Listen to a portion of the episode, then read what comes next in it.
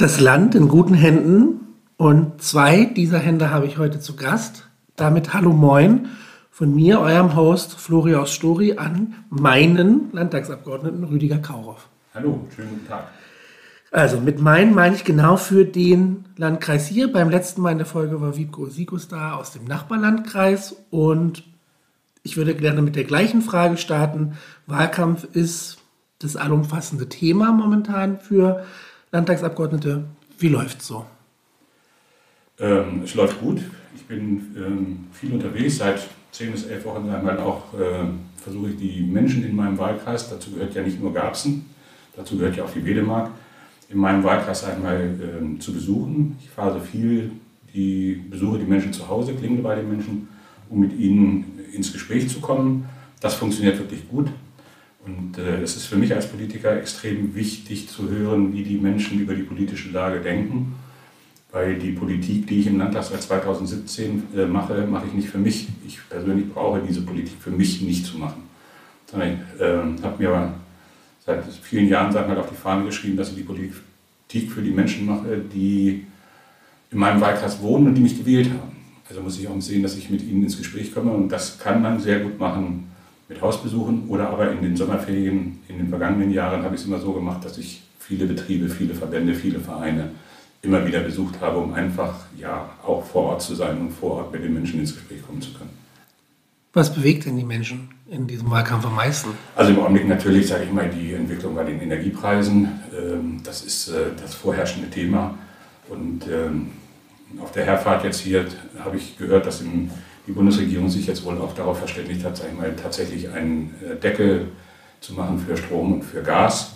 Ähm, das wird uns zwischen 150 und 200 Milliarden Euro kosten. Das ist das, was die Bundesregierung sag mal, macht. Und das ist aber auch das, was die Menschen brauchen. Und ich glaube, mit dem Deckel helfen wir den Menschen ähm, am besten, weil es dann so ist, dass die einen gewissen Vorrat an Gas und an Strom sagen wir, zu ähm, erschwingbaren Preisen sagen wir, bezahlen. Der Rest über die über den Staat einmal finanziert wird.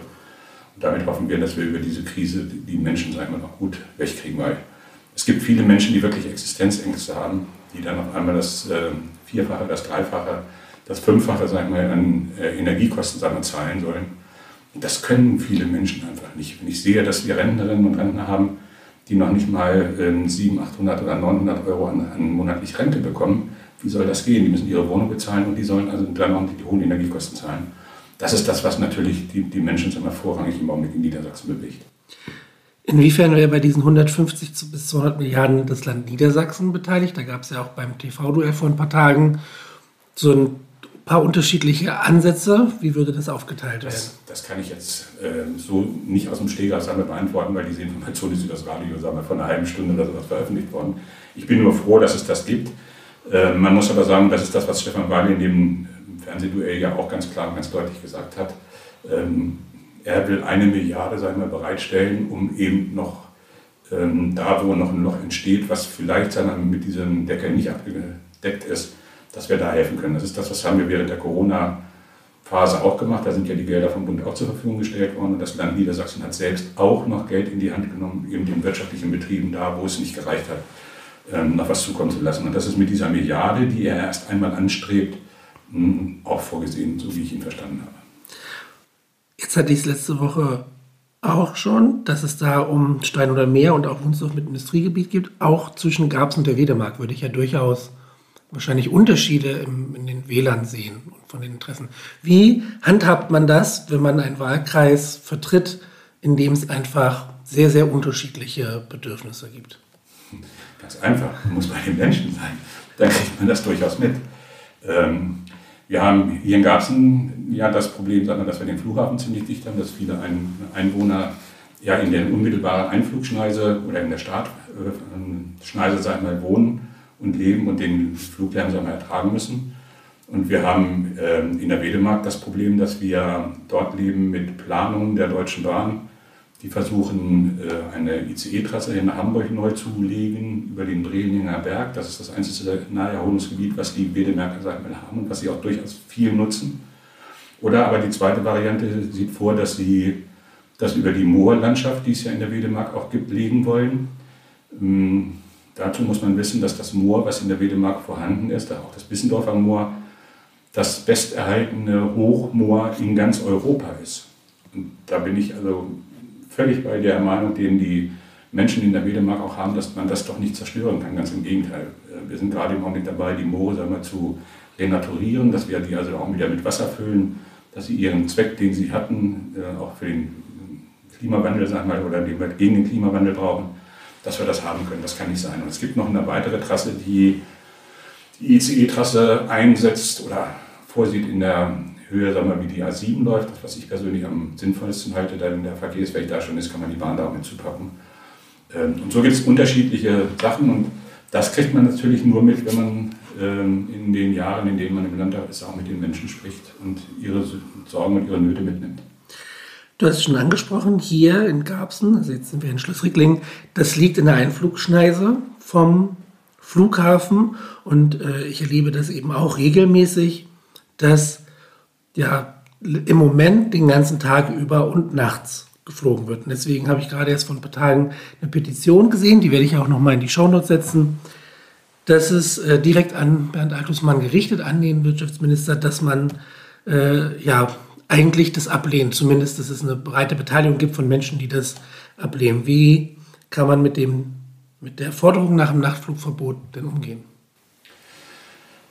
Also es ist schwierig. Ähm, wir müssen in Norddeutschland irgendwo einen Flughafen haben, der 24 Stunden besetzt ist, weil es immer wieder passieren kann, dass in der Luft Flugzeuge in Not geraten und die müssen die Möglichkeit haben, wir, zu landen.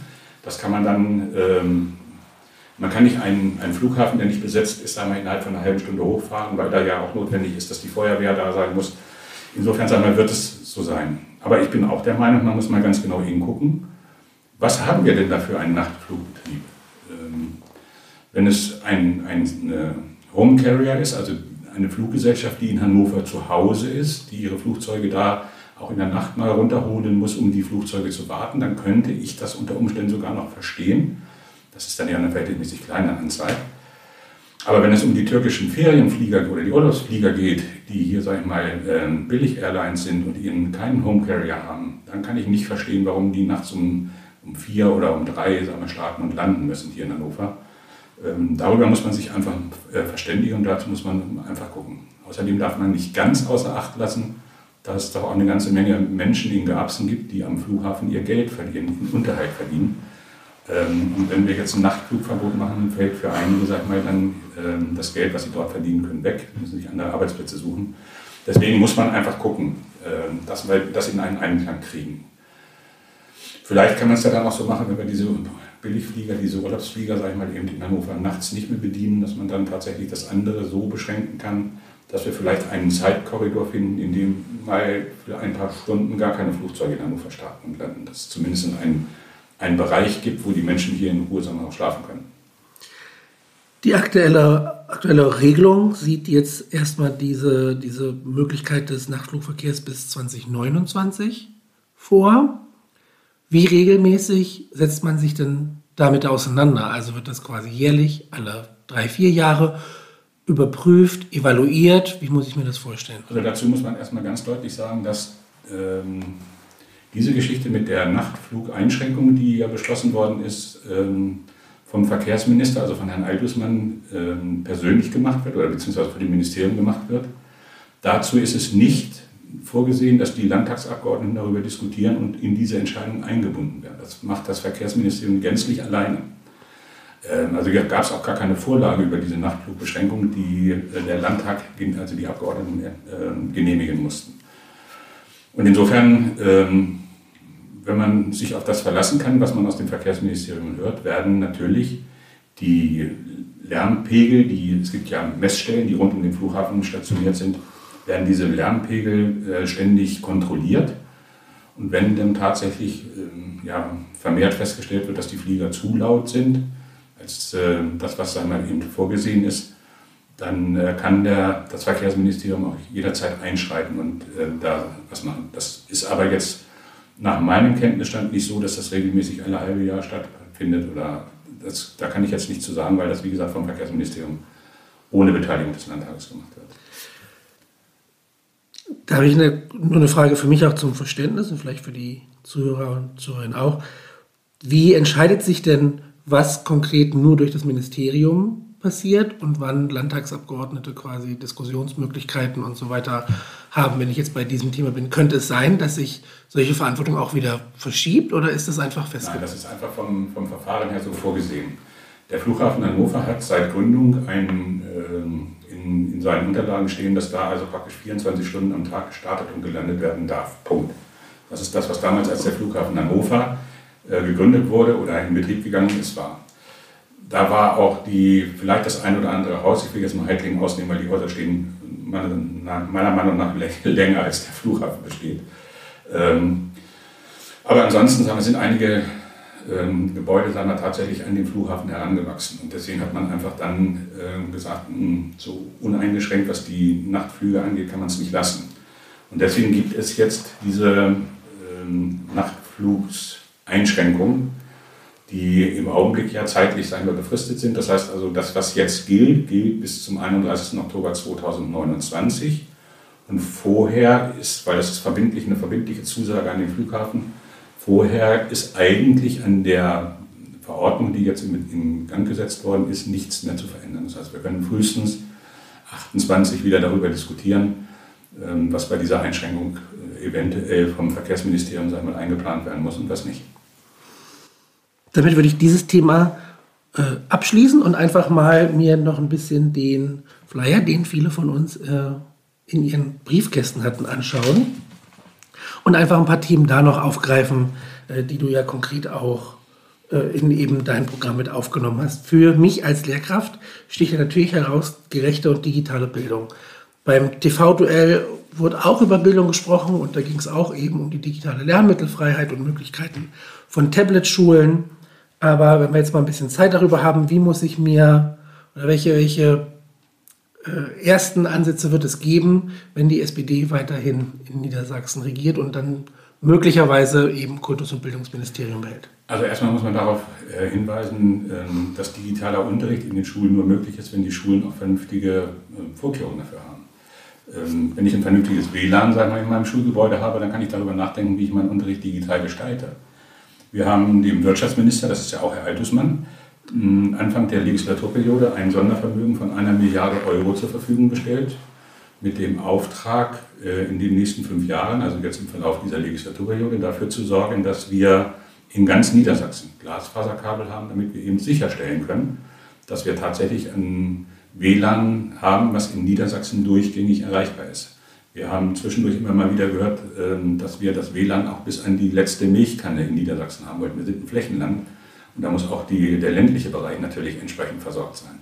Das heißt, wir werden, wenn wir die Landtagswahlen hinter uns haben und die SPD die nächste Landesregierung wieder führt, uns genau um diese Geschichte kümmern und werden dafür sorgen, dass die Schulen so schnell wie möglich angeschlossen werden, weil wir nämlich möglich, äh, Möglichkeiten sehen. Also unser Ministerpräsident äh, hat uns äh, mit ins Boot geholt, weil wir gerne möchten, dass wir jedem Schüler ein Tablet zur Verfügung stellen. Das soll auf Leasing-Ebene passieren. Das Land würde dann eine entsprechende Anzahl an Tablets leasen. Ähm, das ist auch für alle Schüler vorgesehen, weil wir gerne möchten, dass alle Schülerinnen und Schüler das gleiche, die gleichen Voraussetzungen haben. Nicht, dass der eine mit dem iPad kommt und der andere kommt mit einem, mit einem Billig-Tablet, was das vielleicht nicht so viel kann wie das iPad. Und deswegen soll es schon so sein, dass das dann gleich ausgerüstet ist. Und da ist es dann eben auch möglich, dass man äh, viele Sachen digital auf diesem Laptop oder ja, auf dem Tablet dann ähm, vom Prinzip her aufspielen kann, sodass es eben auch so ist, dass das ein oder andere Buch dann vielleicht nicht mehr gekauft werden muss, weil es auf dem Tablet mit entsprechend aufgespielt ist. Ich arbeite an einer Schule, in der schon sehr viel digitaler Unterricht passiert. Wir haben jetzt davon profitiert, dass im vergangenen Jahr den Lehrkräften auch die Möglichkeit, ob, da war es noch bei uns die Auswahl, aber ob Laptop oder iPad. Und ich empfinde das schon als Entlastung innerhalb der Organisation für mich und auch was die Unterrichtsmaterialien angeht. Da bin ich also dafür, aber ich habe so ein bisschen Bauchschmerzen. Meine Frage wäre, wenn wir jetzt darüber sprechen, das eben auch in den Grundschulen einzuführen, die ja eben auch hier ähm, in den Orten sehr präsent sind. Ähm, da hatte Stefan Weil gesagt, der ganze Unter oder alle Unterrichtsfächer sollten damit arbeiten, aber äh, ich je nachdem, wie genau wir da reingehen können, aber ich mache mir dann, ist es, also, Mir geht es darum, Schreibfähigkeiten, bestimmte Dinge, ein Buch auch in der Hand haben und lesen sind ja für mich auch Kompetenzen, die ich mir weiterhin wünsche. Würde das dann noch gemacht werden können oder sehe ich hier quasi einer kompletten Digitalisierung entgegen? Also ich weiß nicht, ob es in einer, einer kompletten Digitalisierung dann enden wird. Das äh, kann ich im Augenblick sagen noch nicht voraussehen. Das ist ja ein, ein Wunsch, den die SPD in ihr Wahlprogramm aufgeschrieben hat, dass wir die Schülerinnen und Schüler mit einem Tablet einmal ausrüsten wollen. Und ich glaube, dass wir in den Koalitionsgesprächen, die ja nach der Landtagswahl anstehen, weil die SPD wird äh, aller Voraussicht nach nach den Umfragewerten eben keine Alleinregierung stellen können. Das heißt also, wir müssen mit einem Koalitionspartner reden und dann müssen wir gucken, inwieweit wir das umsetzen können.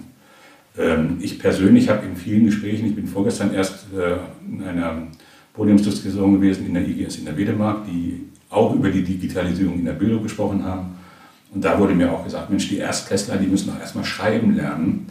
Ähm, ich habe früher immer gesagt, ja, das war so diese Übung, die wir mit den Wachsmalstiften gemacht haben, damit die Handgelenke frei wurden, dass man dann wirklich schreiben könnte. Ich glaube, das ist auch noch extrem wichtig, obwohl viele von den Jüngeren heutzutage ja möglichst viel schon mit ihren äh, Tablets einmal arbeiten oder mit ihren Laptops einmal arbeiten. Aber ich glaube, so ganz äh, werden wir da nicht hinkommen. Aber das ist dann eine Geschichte, die man in letzter Konsequenz dann, wenn es darum geht, dass wir das einführen, dass wir also die Tablets für die Schülerinnen und Schüler besorgen wollen, äh, bis dahin werden wir dann auch abschließend geklärt haben. Genau, das ist halt, äh, also ich habe die Argumente ja auch gesehen und zum Beispiel auch die, das Argument, dass gerade junge Kinder durchaus motivierter auch in den Unterricht gehen, wenn sie eben digitalisiert arbeiten können. Das kann ich auch nachvollziehen. Meine Frage wäre jetzt, wenn wir von der Schülerseite auf die Lehrerseite wechseln, Inwiefern ist da auch auf dem Schirm, dass, die, dass auch ein Großteil der Lehrkräfte noch geschult werden muss, was digitaler Unterricht angeht? Also wenn wir landesweit jetzt einführen wollen mit den Tablets, dann ist es natürlich logisch, dass man sich Gedanken darüber machen muss, was brauchen die Lehrkräfte noch, damit sie diese Digitalisierung auch umsetzen können. Das wird man also abfragen und das werden wir, sagen wir, dann auch machen. Genauso werden wir uns Gedanken darüber machen, es nützt ja nicht nur, dass die Lehrer sagen wir, digital äh, arbeiten können, sondern wir müssen ja auch eine gewisse Anzahl an Administratoren dahinter hängen haben, die nämlich, wenn mit dem Tablet irgendetwas ist oder irgendein neues Programm aufgespielt werden müssen, muss das im Hintergrund funktionieren. Auch das ist etwas, was wir in dem Rahmen der Einführung dieser Digitalisierung, also der, der Tablets, sagen wir, eben im Vorfeld klären müssen und im Vorfeld dafür sorgen müssen, dass die, A, die Lehrer geschult sind, klar, und wir müssen eben dafür sorgen, dass diese Administratoren auch in der entsprechenden Anzahl, die wir dann brauchen, vorhanden sind. Weil es gibt nichts Schlimmeres, dass ich das habe dass ich mir vorgenommen habe, digitalen Unterricht zu machen und dann funktioniert es nicht und der Bildschirm bleibt dunkel. Das kann nicht sein. Absolut. Ähm, einen letzten Punkt, den ich noch zum Thema Bildung mit aufgreifen möchte.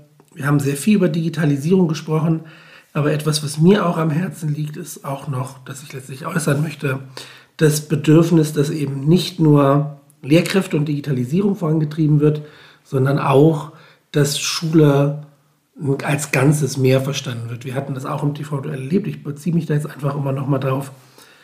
Sozialarbeiter, Schulassistenten, ähm, solche Möglichkeiten, das erlebe ich immer wieder, dass das eben sonst Kräfte bündelt, die ich nicht eben in den Alltag wenden kann. Also äh, wenn du unser Wahlprogramm anguckst von der SPD, dann steht das ganz explizit drin, dass wir da nachsteuern müssen, ganz klar und ganz deutlich. Das hat auch ein bisschen was damit zu tun, dass die Lehrkräfte durchaus ja auch Verwaltungstätigkeiten machen müssen. Und auch da kann man mit den Hilfskräften, mit den Mitarbeitern, mit den Mitarbeitern, mit den Schulassistentinnen und Schulassistenten, sagen kann man Abhilfe schaffen, dass die Lehrkräfte wirklich die Möglichkeit haben, die Zeit, die sie brauchen, auch tatsächlich in, den, in die Unterrichtsgestaltung wir, einfließen lassen zu können. Das ist uns bewusst. Bewusst ist uns auch, wir haben immer mehr Ganztagsschulen. Das heißt also, wir müssen auch dafür sorgen, dass ja eigentlich das, was in den letzten Jahren schon eingetreten ist, dass nämlich die Schülerinnen und Schüler ja viel länger in der Schule sind und eben auch mal irgendwo Flächen brauchen, wo sie mal zehn Minuten chillen können, sage ich jetzt mal. Das sind einfach Sachen, die wir, die wir brauchen und die wir sagen wir, auch entsprechend berücksichtigen müssen.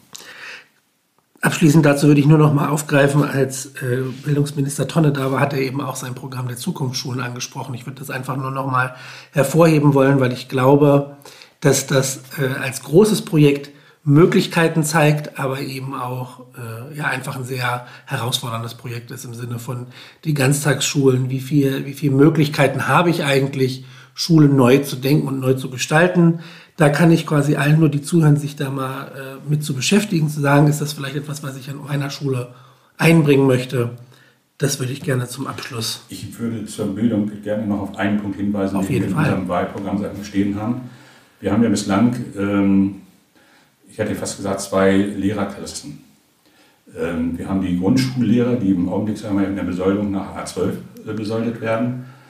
Ähm, und wir haben eben äh, Lehr Lehrkräfte, die an den Realschulen, an den Oberschulen oder auch am Gymnasium sind, äh, die eben nach A13 besoldet werden. Und ähm, wo es genau herzieht, diese Geschichte, kann ich nicht genau nachvollziehen. Ich habe nur gehört, dass es damit zu tun hatte, dass ganz, also vor vielen, vielen Jahren, die Lehrerausbildung für die Grundschüler, also für die Grundschulen, etwas einfacher gehalten war, als das sagen wir, bei den Lehrkräften war, die in, in, den, in den Realschulen und in den, in den Gymnasien sagen unterrichtet haben, dass aber die Anforderungen mittlerweile gleichgestellt sind. Und deswegen haben wir in unser Wahlprogramm geschrieben, dass wir da eine Gerechtigkeit walten lassen möchten und die Lehrkräfte, egal ob sie in der Grundschule unterrichten oder ob sie in höheren äh, Schulen sagen wir, unterrichten, alle nach A13 bezahlt werden.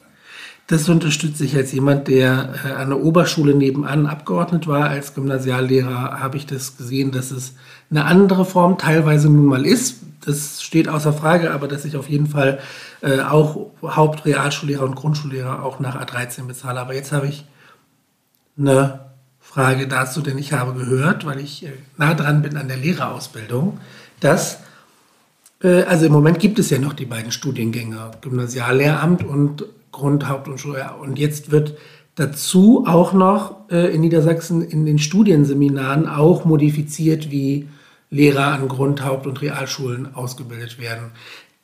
Ich habe ein bisschen Angst, dass das dann von bestimmten Seiten genutzt wird, um zu argumentieren, dass man doch eben diese Unterschiede noch hat. Da kann ich den Zuhörern nur sagen, wählt die SPD, da wird es das nicht geben, weil wir durchaus der Meinung sind und ähm, ich glaube, dass die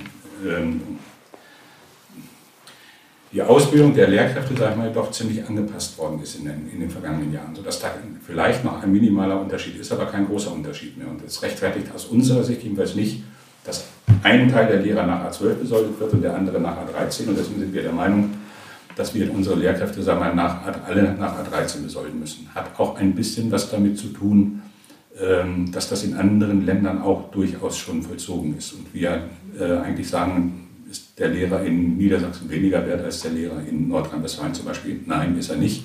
Und deswegen wollen wir die Besoldung anpassen. Das finde ich gut. Das als abschließendes Wort zum Thema Bildung. Jetzt kommen wir zu einem, äh, wo ich mich schon die ganze Zeit drauf gefreut habe, weil das etwas für mich ist, wo eine Gesellschaft nicht ohne Ausgang. Oh Gott, was für eine Grammatik. Äh, Thema Ehrenamt. Äh, ich weiß, das hast du dir auch auf die Fahnen geschrieben. Du hast einen Bericht da mitgebracht, da würde ich gerne gleich mit dir sprechen. Einfach, das ist mir so wichtig, nicht nur, weil ich auch gerne ein Ehrenamt ausgeübt habe. Äh, wir haben eben gerade darüber gesprochen, 50 Prozent der Menschen in Niedersachsen üben ein Ehrenamt aus. Das ist für mich immer Indikator von Solidarität, Unterstützung. Wir sprechen hier über Feuerwehren, THW und so weiter. Und das ist eben Zeit, die die Menschen in ihrer Freizeit aufopfern oder nutzen, je nachdem, wie man es wie beurteilen möchte, für andere. Und da würde ich gerne mal, also ich habe jetzt schon dafür argumentiert, aber ich würde gerne noch deine Position haben, warum das Ehrenamt für unsere Gesellschaft notwendig ist. Und dann können wir gerne über den Bericht sprechen. Also ich bin selber äh, seit meinem elften Lebensjahr ehrenamtlich tätig. Bin seit, als ich elf Jahre alt geworden bin, in die Feuerwehr eingetreten und äh, bin dieser Feuerwehr treu geblieben. Ich habe ähm, fast 20 Jahre lang unsere Jugendabteilung in der Feuerwehr mitgeführt oder eben selbst geführt. Ich war anschließend 18 Jahre Ortsbahnmeister, bis 2014 bin ich Ortsbahnmeister gewesen in der Feuerwehr drüben in Garzen. Ähm, ich weiß, was es heißt, ähm, dass wir, mit ihr, dass wir Ehrenamtliche haben und ich weiß, wie wichtig die sagen wir, für, für die gesamte Gesellschaft sagen wir, sind. Und wir haben uns in der letzten Legislaturperiode ganz stark damit beschäftigt, mit dem Thema Ehrenamt, weil wir der Meinung sind, wir müssen einfach mal gucken, dieses Gut des Ehrenamtes. Also man muss jetzt ehrlicherweise mal sagen, hätten wir in Niedersachsen das Ehrenamt nicht, würden viele Sachen gar nicht funktionieren. Ne? Wenn ich alleine daran denke, ähm, was 2015, 2016 an Flüchtlingen zu uns gekommen sind, wenn wir die Ehrenamtlichen nicht gehabt hätten, die diese Flüchtlinge vor Ort in Empfang genommen hätten und sich darum gekümmert hätten, dass die versorgt werden, dann möchte ich mir gar nicht vorstellen, wo wir da hingekommen sind. Das gleiche ist mit den Feuerwehren. Wir haben ähm, in, in Niedersachsen, nee, bundesweit sagen wir eigentlich, ähm, in Kommunen mit mehr als 100.000 Einwohnern. Da haben wir eine Berufsfeuerwehr, also Feuerwehrkameraden, die das beruflich machen, die dafür auch bezahlt werden.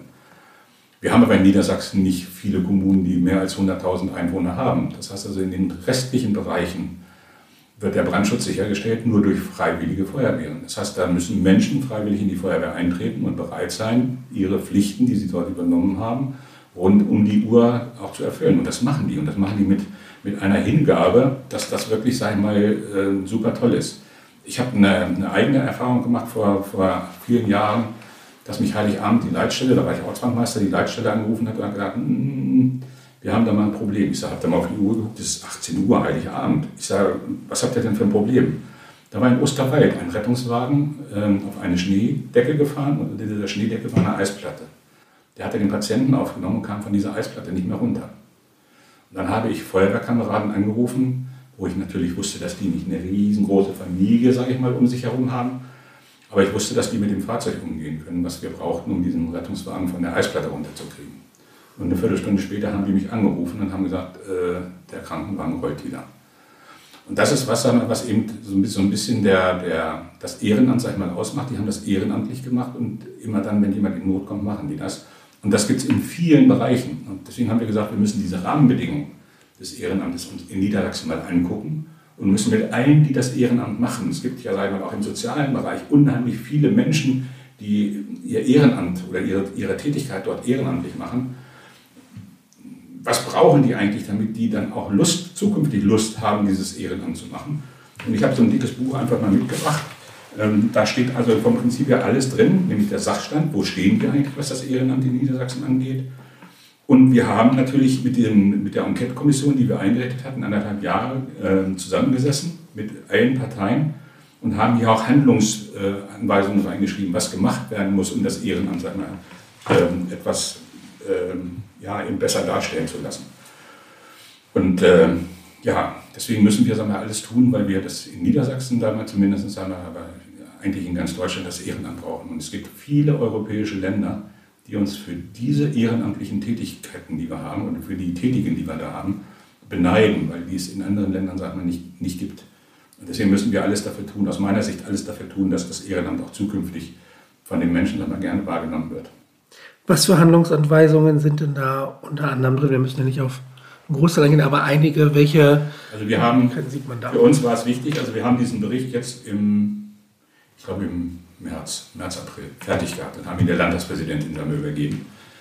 Uns ist natürlich wichtig, dass diese Handlungsempfehlungen, die wir hier drin haben, auch umgesetzt werden.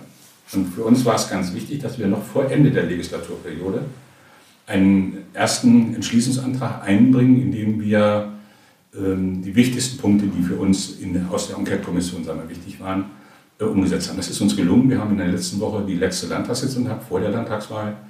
Und wir haben es, es hinbekommen, dass wir einige Sachen sagen wir, tatsächlich schon umgesetzt haben. Als erstes will ich einfach mal sagen, das ist das, was uns von, von vielen Ehrenamtlichen auch äh, nahegebracht worden ist. Es gibt, wenn man ehrenamtlich tätig ist, Fördermittel, die man beantragen kann. Da gibt es einen Fördertopf beim Sozialministerium, es gibt einen Fördertopf beim Innenministerium und es gibt einen Fördertopf bei, der, bei der Staatskanzlei. Und derjenige, der im Ehrenamt jetzt tätig ist, muss also jetzt wissen, wo muss ich es denn jetzt beantragen. Das ist für die Damen und Herren, die in der Fläche irgendwo sind, sehr schwierig manchmal zu entscheiden. Und deswegen sind wir der Meinung, wir müssen einen, einen Landesbeauftragten schaffen. Und dieser Landesbeauftragte hat, haben also praktisch die ehrenamtlichen Vereinigungen die Möglichkeit, diesen Menschen den Antrag zu schicken. Und der weiß, muss ich es ins Sozialministerium schicken, muss ich es dahin schicken. Das sind so die Sachen, die das Leben der Ehrenamtlichen draußen vor Ort in der Fläche wir, einfacher macht. Und das ist das, was wir ähm, beschlossen haben, dass wir ähm, diesen ähm, Landesbeauftragten wir, einsetzen wollen, so schnell wie möglich einsetzen wollen. Wir haben dafür Gelder in dem laufenden Haushalt schon zur Verfügung gestellt, um das wir, entsprechend umsetzen zu können. Und ähm, ein Punkt, der uns auch noch wichtig war, ähm, ist die Ehrenamtskarte. Es gibt ja für Menschen, die ehrenamtlich tätig sind, eine Ehrenamtskarte. Das heißt, sie können an der einen oder anderen Stelle Vergünstigungen dafür, dass sie das Ehrenamt sagen wir, ausführen, äh, in Empfang nehmen.